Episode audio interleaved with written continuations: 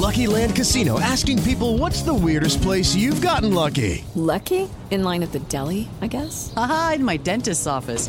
More than once, actually. Do I have to say? Yes, you do. In the car before my kids' PTA meeting. Really? Yes. Excuse me, what's the weirdest place you've gotten lucky? I never win and tell. Well, there you have it. You can get lucky anywhere playing at LuckyLandSlots.com. Play for free right now. Are you feeling lucky? No purchase necessary. Void where prohibited by law. 18 plus. Terms and conditions apply. See website for details. Papo com o Anjo.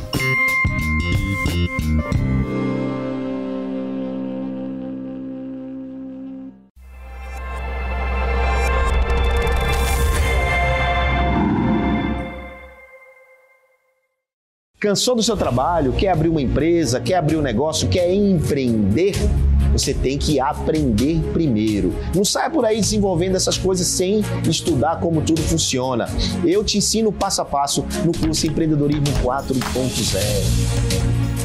Mais um Papo com Anjo aqui na Jovem Pan e você assiste o Papo com Anjo na sua plataforma de preferência. Eu prefiro a Panflix. E você? você está aqui no YouTube, está no Spotify, onde você quiser. Enfim, o importante é participar, porque você sabe, eu sempre trago um convidado que eu admiro, alguém que eu respeito, que faz um bom trabalho e que pode te orientar, te ensinar, trazer insights para a sua vida, para o seu negócio, para a sua carreira. O papo de hoje, o meu convidado de hoje é um cara que fala sobre ensina você a se comunicar, a falar. Né? Mas ele tem uma história incrível, que a história dele não começa aqui ensinando você a se comunicar melhor. A história dele começa lá atrás, no e-commerce. Aliás, começa empreendendo na vida e nos negócios. E hoje ele, além, além de ser um grande comunicador e um, um professor, é professor da minha filha, Maria. Senhoras e senhores, meu amigo Luiz Vabo Júnior. Kepler, muito obrigado. Admiração recíproca. Prazer enorme participar aqui com você do Papo com Anjo. Papo com Anjo agradece, Jovem Pan agradece ter você aqui, sua agenda apertadíssima. Mas como eu disse, você eu te conheço do e-commerce. É verdade. Conheço quando você, lá no E-Commerce Brasil, no evento do Baeta, né? Nosso querido Baeta, e você estava lá sempre nos eventos, ganhando prêmios, né? Mas como é que foi essa migração, irmão? De repente eu te vejo autor de livro, livro famoso, best-seller, como é que. Livro. Pessoal, quando o cara bota a, foto dele no livro é porque ele já é famoso. Eu não tenho nenhum livro com a minha cara, viu? E o, Luiz, o Vabo tem. Me conta, como é que foi essa migração aí? Olha, o, desde que eu saí da faculdade, a gente resolveu empreender. Criamos lá aquela companhia que você conheceu, que era uma companhia de precificação B2B para o e-commerce, junto com o meu sócio na incubadora da PUC do Rio. E aí a gente passou aquilo que você conhece muito bem, que é a etapa que o empreendedor tem que achar um problema, achar um cliente, achar um produto ou um serviço, criar um modelo de negócio, escalar o um negócio, receber investimento. A gente passou por todo esse processo. E aí foi... Porque você chegaram a receber investimento, inclusive. Recebemos investimento. Do, do, do, Street lá. Do Street, do exatamente. do André Street. O, tá. o, professor da PUC foi nosso investidor anjo, ah. na época. Na época o Kepler ainda não estava... É, já, já estava, Eu sou né? novinho, eu não sou tão velhinho assim. Eu sou novinho, pô. E aí esse professor foi inclusive ele que me apresentou o meu sócio, ele da área de tecnologia, eu da área de negócios. E depois o Street foi o nosso investidor fundador depois da Stone. E aí foi, a gente passou por todo aquele processo então, durante cinco anos, a gente foi desenvolvendo o um negócio. Foi quando a gente se conheceu na época do e-commerce Brasil, em que a gente era patrocinador lá do Baeta. A gente fez os eventos, a gente lá nos, nos eventos internacionais também a gente, participava. A gente se encontrava. Você falava nos palcos, você já mandava muito bem, já dava show nos palcos, já, já era uma, as melhores palestras do, do e-commerce Brasil era a sua e modéstia parte a minha também. e aí depois a gente foi e vendeu a empresa para o nosso principal cliente, que era Lojas Americanas. Certo. E aí que era eu, CIV que a empresa era Civ, Civ. e a gente vendeu para lojas americanas. Qual e... foi o ano disso? A venda foi em 2015. 2015. Criei uma empresa lá no final de do... meados de 2010. Tá. E aí, Ou seja, em cinco anos você da, da, abertura ao exit, né? Exato, exato. Ah. Foi um momento em que a gente encontrou uma oportunidade, a gente fez uma, algumas fusões, a gente, eu e meu sócio a gente passou a tocar esse, esse grupo de empresas uhum. que tinham sido fundidas e a gente vendeu e aí tiramos o chapéu de startup, botamos o chapéu de executivo de empresa grande. Aí você foi trabalhar na Americana? Fui trabalhar dois anos lá, ah. processo de Mas integração voltou pro Rio? todo. Eu, eu já estava no Rio desde então, indo e voltando, né? Tá. Ficava indo e voltando Rio, Não, São mas Paulo. esse processo foi no Rio? Foi no Rio. Tá. Só que eu vinha para São Paulo de terça a quinta. Tá. Então, sexta, segunda carioca, terça, quinta paulista. E aí meu contrato terminou E aí o, o Street, que tinha criado a Stone nesse meio tempo, Uhum. me convidou para voltar pro grupo. E aí eu fiquei mais dois anos então Em Stone. em Stone. E aí foi aquela época que a Stone estava abrindo um escritório a cada dois dias, contratando 300 pessoas por mês e abriu capital na Bolsa de Nova York, na Nasdaq. Então foi uma experiência incrível. Só que em paralelo, desde lá 2012, eu estava dando aula na PUC do Rio. Ah, você, então tu- você sempre teve a pegada professor, né? Sempre. Sexta-feira, sete da manhã. 2012, 7 da manhã, sexta-feira você estava lá dando aula. Estava dando aula de empreendedorismo. Certo. Como é que você cria o MVP, design thinking. Ou seja, a sua, a, sua, a sua trajetória, né? É muito bom quando você consegue ensinar aquilo que você faz, né? Isso é o que nós acreditamos, que a educação ela deve ser. O professor ele deve ser uma pessoa que fez ou faz aquilo que ensina. Eu sempre, eu sempre pensei, cara, que o mentor é o cara que faz aquilo que ensina e não o professor. O professor, para mim, sempre foi o cara que estudou uma tese e, e tem didática e ensina aquela tese. A questão é que nem todo professor tem a didática, né? Porque a pessoa que estudou muito, ele é o pesquisador.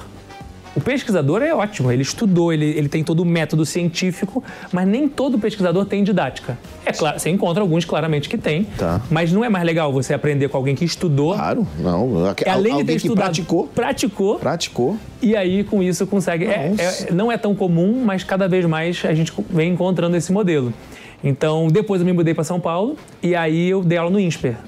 Fiquei de licença na PUC do Rio, dei dois anos de aula no INSPER, até que então Também de empreendedorismo? também de empreendedorismo. Tá. Só que eu comecei a migrar um pouco. Hoje eu ainda dou aula de empreendedorismo com essa questão da criação do novo negócio, Hum. mas eu mudei para uma outra área, que é uma área que, que eu percebi que, como empreendedor, era o principal gargalo da empresa, Que é a comunicação. que é people skills. People skills. People skills, que comunicação é uma das people skills, Tá. que são as habilidades comportamentais e socioemocionais. Tem a pesquisa que mostra que 91% das pessoas hoje no Brasil são contratadas pelas habilidades técnicas, mas quando não dão certo são demitidas pela falta Da de- habilidade. da habilidade comportamental, que são as people skills. Então você começou a dar aula e a, a- e a, e a falar sobre people skills. Sobre people skills. Porque aí eu migrei. Mas isso na ISP ainda? No INSPER ainda. Ainda. No INSPER ainda. Aí eu conheci o Álvaro. Tá. E aí o Álvaro estava criando a Link, que é a faculdade que a Maria hoje me dá a honra de ser minha aluna. E aí a gente na Link criou então a primeira faculdade voltada para formar empreendedores no Brasil. Porque você vê, PUC Rio, GV, muito bom para formar executivo. É. INSPER, muito bom para formar mercado financeiro. Exato. Agora, donos de negócios, donas de negócios, não tinha no Brasil uma faculdade focada nisso. Que fale sobre people skills, que fale sobre a criação de- do negócio. E aí a Link vem com esse objetivo e eu dou aula nesses, nesses dois caminhos, mas migrando para poder focar só naquilo que eu considero que é a, habilidade fundamental, que são as habilidades Ah, comportamentais. então na Link você só dá aula de habilidade comportamental ou você dá aula de empreendedorismo também? Esse semestre vai ser o último, porque tudo é empreendedorismo, Claro, né? claro. Um é criação do Não, negócio. claro, mas, mas, mas eu digo assim, modelagem de negócio. Isso, ainda tô dando aula. Ainda tá dando aula. Desse, desse tema, Certo. porque assim, minha paixão há 10 anos, completei agora 10 anos de sala de aula, prazer enorme, gosto muito, mas eu vejo que o diferencial não é mais, porque hoje em dia, olha a quantidade, você mesmo é um grande propagador desse tema. Fazer MVP, focar no problema e não na solução, design thinking, protótipo, como é que você fala com o Pitch. investidor, pitch, tudo isso tá, tem muito conteúdo. O que, que não tem conteúdo? Como que o empreendedor lida com a sua saúde mental, autoconhecimento, gestão emocional, como é que ele ge- gere o tempo dele melhor, como é que ele se comunica melhor, como é que ele ouve melhor o time. Então, todo o processo relacionado à sua autogestão e a gestão do time é o que eu me dedico hoje em dia. Eu digo sempre assim, cara, você quer montar negócio, mas você tem que se conhecer. Né? O autoconhecimento é importantíssimo, a autorresponsabilidade e todos esses autos aí, que, que é exatamente o que você tá, acabou de falar. O que me espanta é que você deveria ter feito um livro disso. E não só de uma característica, de todas essas. Tá no forno. Que é. Ah, sim. Né? Que ele fez uma de comunicação, né? De falar em público é para você, né? Que é esse livro que perca seu medo, desenvolva sua oratória e aprenda a ouvir melhor. Aliás, para falar bem, tem que ouvir bem, né? Perfeito. Tem que perfeito. ter escutatória, duas orelhas e uma boca, gente. Escutatória. É um termo, inclusive, que o Rubem Alves, é o grande escritor brasileiro, escreveu aquele texto. Eu comprei os direitos do texto para poder colocar no livro. Legal. Maravilhoso. Ele, ele comenta assim, primeiro, primeira linha do texto. Sempre vejo anunciados cursos de oratória. Nunca vi anunciados cursos de escutatória. Escutatória. Todo mundo quer aprender a falar, ninguém quer aprender a ouvir. É, o- Ouvir, ouvir é difícil, né? É uma arte, né? Arte. Mas o cara que ouve, ele começa a perceber muita coisa que está nas entrelinhas do que está dito, né? Nem sempre falar é a melhor estratégia. A Gente. melhor estratégia muitas vezes é ouvir, é calar. Hum, eu quando eu tô com quando quando meus filhos ficam querendo argumentar alguma coisa eu sei que eu tenho razão, eu faço. Uhum, uhum, essa, uhum, eu faço assim, cara. Uhum. Ele já, ih, já sei, já vai dar merda que meu pai já, já, tá, já tá falando. Mas o que que você o que, que você pode dizer desse livro? Assim, o que, que você extraiu? Porque, assim, bacana demais você comprar o direito do, do Ruben e bastante da história da escutatória. O que mais você juntou aqui dentro? O que eu juntei principalmente técnica muito fácil e simples para que a pessoa possa, primeiro, lidar com o medo de falar em público. Ainda existem muitas pessoas que acreditam que não nasceram com o dom, com o talento. Então, essa é uma mensagem muito clara para você que está nos ouvindo ou nos assistindo. Você pode melhorar na hora de falar em público. Você pode, você é capaz. Você vai ser o melhor do mundo? Não necessariamente. Mas você pode subir um, dois, três degraus, tem técnica, tem preparação, tem uma série de exercícios. Então o livro ele traz desde a mais básica até a mais intermediária, chegando numa avançada, para que a pessoa possa fazer um bom pitch. Quer dizer que você fala de pitch também? Com aqui? certeza. Você com aborda certeza. o pitch, você Com bota a certeza. estratégia de pitch aqui. Com certeza. Na minha aula, e o livro é um grande compilado desses 10 anos de aula, Ah. eu faço um pitch que, que é, é campeão de audiência, que é o pitch da vaca. Pitch da vaca? Os alunos têm cinco minutos para criar um produto inovador que envolva a vaca. A vaca. A vaca pode ser o cliente, pode ser o produto, pode ser o investidor, pode- eu posso ser a vaca, todo mundo pode ser a vaca. E aí tem, claro, as técnicas, né? tanto do ponto de vista do conteúdo, mas principalmente do ponto de vista da forma. Sabe que eu uso muita vaca também, eu uso galinha, eu uso vaca, eu sempre gosto de usar. É verdade, eu uso isso para que as pessoas consigam é, subir o nível de consciência em relação a produtos, a negócios. Claro, eu não faço o pitch da vaca, mas Mas você vê, muitas vezes a gente foca muito no conteúdo. Então a mensagem importante do livro, além da questão de que é possível lidar com o medo e melhorar, é focar na forma. Você pensar na postura, no gesto, na expressão facial, na voz, no olhar, no vício de linguagem. Como que a sua forma consegue melhorar o seu conteúdo. Então essa é uma mensagem importante do livro também. você você você conta, fala que tem um capítulo no livro sobre storytelling, né? É, o storytelling é uma ferramenta muito poderosa para comunicação, acho muito bacana, mas eu vejo muito empreendedor exagerando no story, storytelling. Ah, o que a Juquinha com a Maria, aí faz não sei o que, se encontraram, e aí de repente, bum, tem um negócio e sai o produto. O que, que você orienta sobre isso, cara? Porque eu não tenho a menor paciência de ouvir pitch assim, menor paciência. O primeiro passo é a pessoa entender quem é o seu interlocutor, quem é a sua plateia. Porque se ela vai fazer uma plateia, por exemplo, numa competição de startup, você vai pro lado emocional, aí você conta um pouco da dor, você foca no problema, você traz aquela pessoa que está assistindo para se colocar na posição.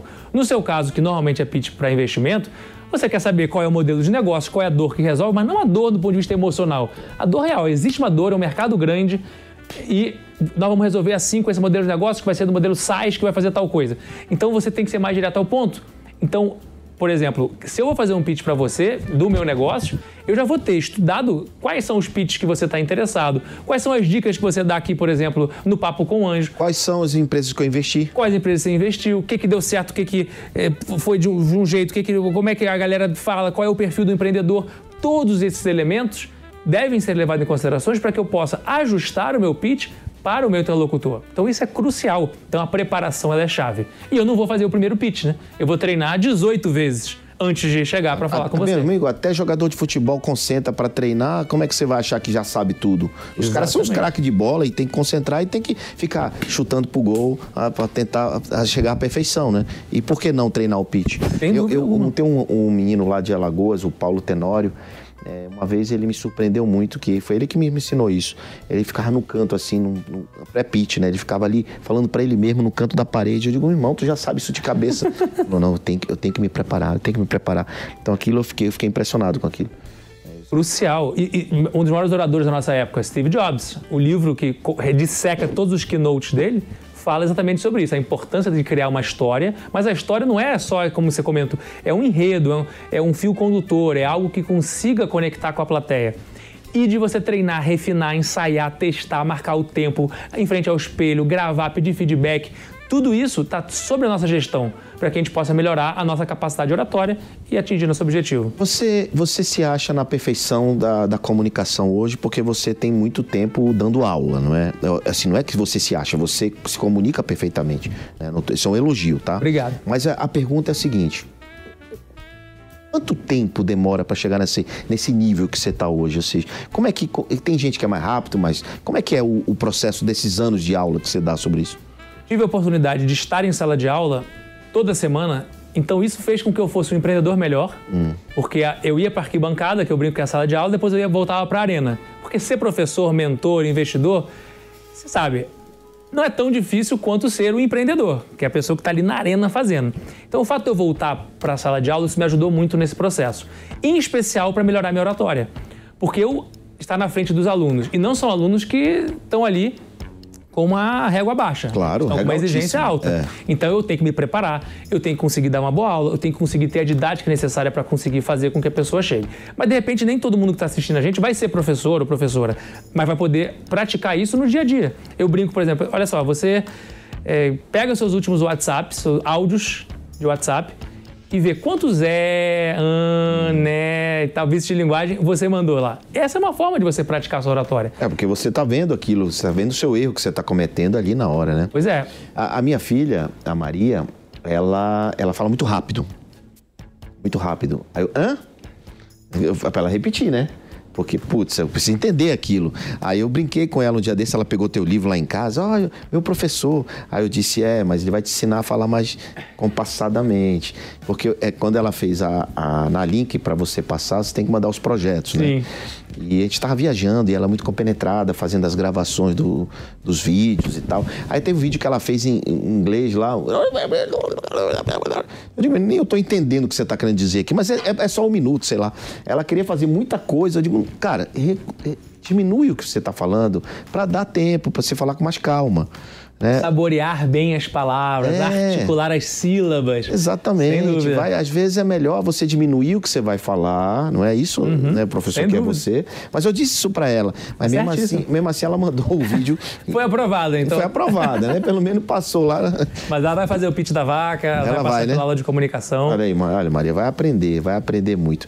Me fala, me fala um pouco sobre o mercado. É, saindo um pouco da comunicação, saindo um pouco do Vabo Professor. Eu queria saber um pouco o que você está vendo do mercado de empreendedorismo brasileiro. Assim, quais são as oportunidades que você enxerga? Onde é que o cara pode avançar para ganhar dinheiro? Onde ele não deve ir? Como é que você está enxergando esse, esse, esse momento brasileiro de investimento ou, ou de startup? Eu vejo que a gente está numa conjuntura específica agora, num período pré-crise, porque a gente saiu da crise do Covid, ainda resta um pouco da crise guerra, Ucrânia, mas tem alguns indicadores que mostram para a gente que no cenário macro, crises continuarão existindo. E como um bom empreendedor, é na crise que a gente vai encontrar algumas oportunidades. Oportunidades, certo. Então, na crise, por exemplo, só para citar algumas crises que eu vejo no cenário macro. Primeiro, eleição. Incerteza. Então, que- quem vai ganhar a eleição? Que versão do presidente que ganhar a eleição vai vir? Como é que vai ser esse cenário macroeconômico ano que vem? Então, essa é a primeira crise. Segundo, recessão nos Estados Unidos. Está 14 anos sem recessão. Todos os indicadores mostram que inflação elevada, juros elevados, vai vir recessão nos Estados Unidos e isso traz uma, uma repercussão também para a gente. E terceiro, a a questão da crise China-Estados Unidos. Então, China e Estados Unidos, guerra Rússia e Ucrânia é um aperitivo disso. Taiwan no meio. Taiwan, eh, o pano de fundo mesmo é como que vai ser essa relação China e Estados Unidos. Então, esse é o cenário macro.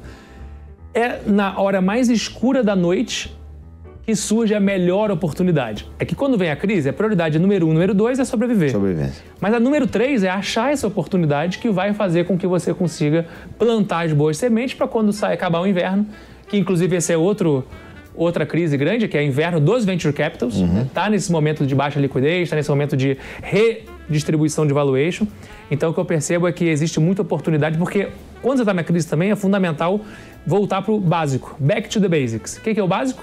Encontrar um problema grande, uma dor real, focar bem no cliente, entender bem quem é a sua persona, conhecer profundamente, Trabalhar o caixa. trabalhar muito o caixa e o time ter os melhores, montar a sua estratégia para você ter o seu dream team, porque é esse time que vai conseguir, primeiro, defender, porque vai ser eficiente, cuidar do caixa, melhorar os processos e, por outro lado, atacar, achar oportunidade boa para esse cenário. Então, por mais que exista crise ou exista. Na- quando o mercado está apontando para cima, todo mundo é herói, todo mundo vai bem. Agora, na crise, que a gente separa realmente os meninos e as meninas dos homens e das mulheres. Então eu vejo com muito bons olhos, apesar do cenário ser desafiador. Mas você acha que, é, por tudo isso, é o momento que tem que frear a captação? Se, se você estivesse buscando uma captação, você não iria buscar nesse momento? Você demoraria um pouco mais de tempo? Primeiro que eu acho que é importante a captação, ela não começa, eu preciso agora e vou captar agora. É. é fundamental que você já faça um processo prévio de estar em contato com com quem é o perfil de investidor que você busca. Da mesma forma que tem aquele mantra do Vale do Silício, que eles dedicam 40% do tempo para conhecer pessoas novas, para uhum. contratar para o time, é a mesma coisa com o investidor. Você tem que estar o tempo inteiro almoçando, ah, não, não quero captar. Porque quando você não quer captar, do ponto de vista do empreendedor, é o momento que você tem condições de fazer um bom deal. Agora, o caixa está acabando, não criei o network necessário. Acabou, desespero bateu, velho. Desespero bateu, você fica muito difícil. Porque o, empreendedor, o investidor não gosta de empreendedor desesperado, né? Exatamente. É, o dinheiro não é para isso. O dinheiro não é para pagar incêndio, o dinheiro não é para pagar cheque especial. O dinheiro é para crescimento do negócio, nunca para isso. Então, isso tudo faz parte do contexto, né, Val? E em relação a, ao mercado em si, é porque você, quando você fala da, da situação dos venture capital, eu me incluo aqui, né? Só que a gente é um venture capital que investe no early stage é. e a gente sempre teve uma, um ajuste de valuation, a gente sempre se preocupou com a equação, com o controle das empresas, com a organização disso. Então a gente não, não fazia loucura, ou seja, não pagava valuation alto, não dava dinheiro para queimar à toa. Então, não fazia o que o SoftBank é, por aí.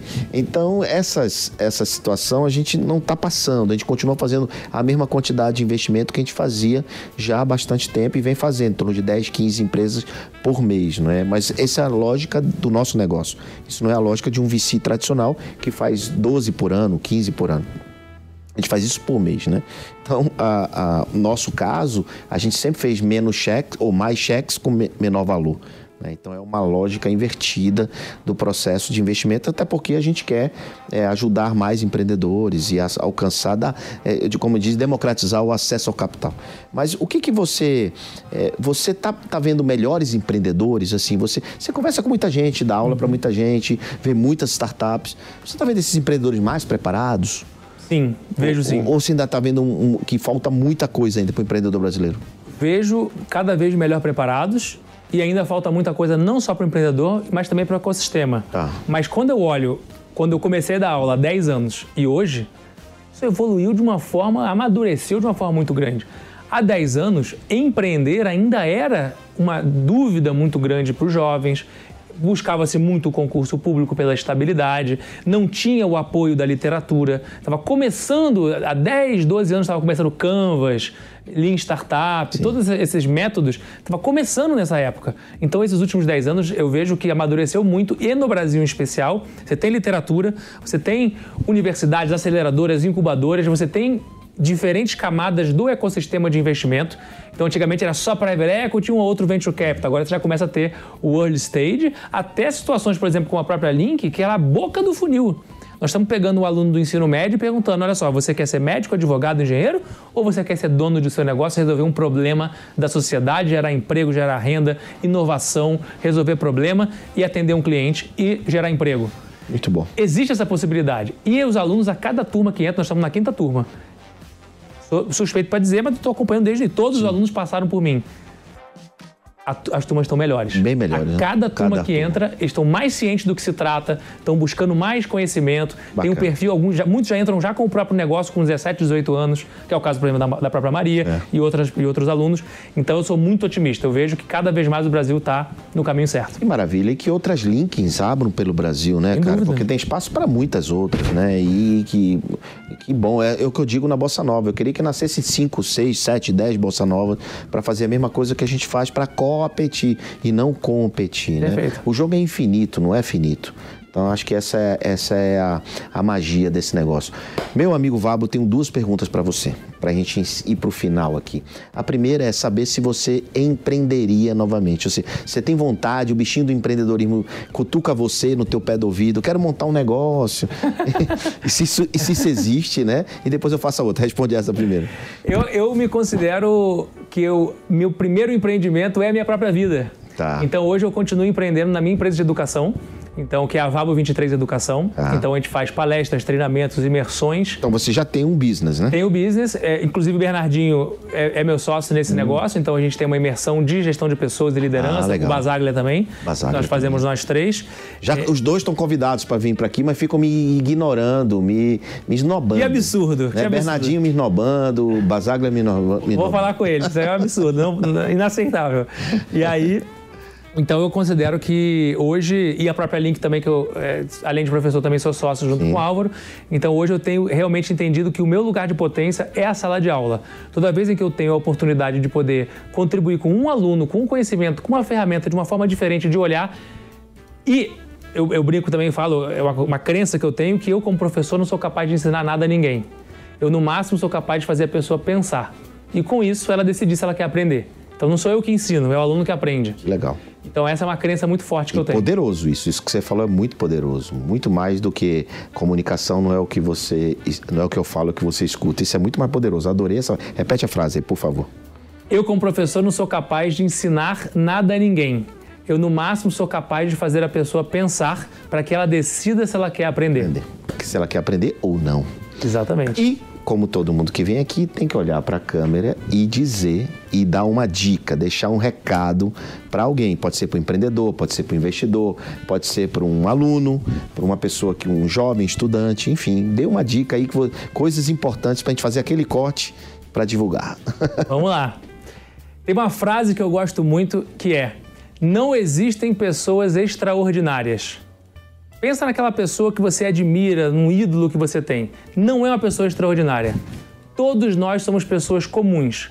E como pessoas comuns, somos capazes de fazer coisas extraordinárias.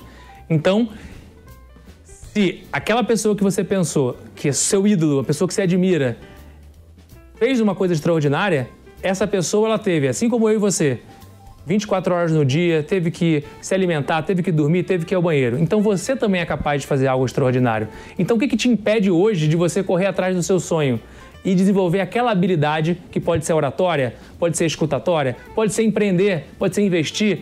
O que, que para você é bom? Então eu acredito que empreender é muito mais do que apenas abrir um negócio. Empreender é uma atitude de vida. É quando você reúne os seus recursos mais importantes e coloca em prol de uma causa.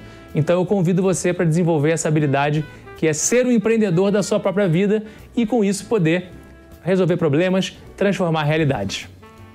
Uau, que bacana demais! Esse extraordinário Luiz Vabo Júnior te dando esse recado sensacional aqui no Papo com Anjo. Meu amigo, obrigado. Eu que agradeço. Valeu Prazer demais você enorme. ter vindo aqui. E você, deixe seu comentário, curta aqui, compartilhe, se inscreva no canal.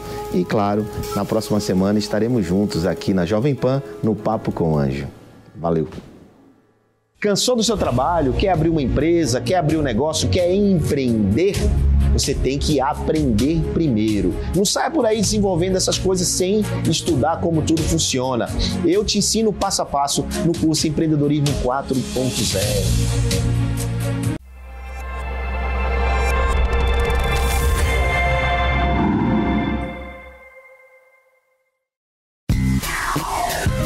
Papo com o Anjo.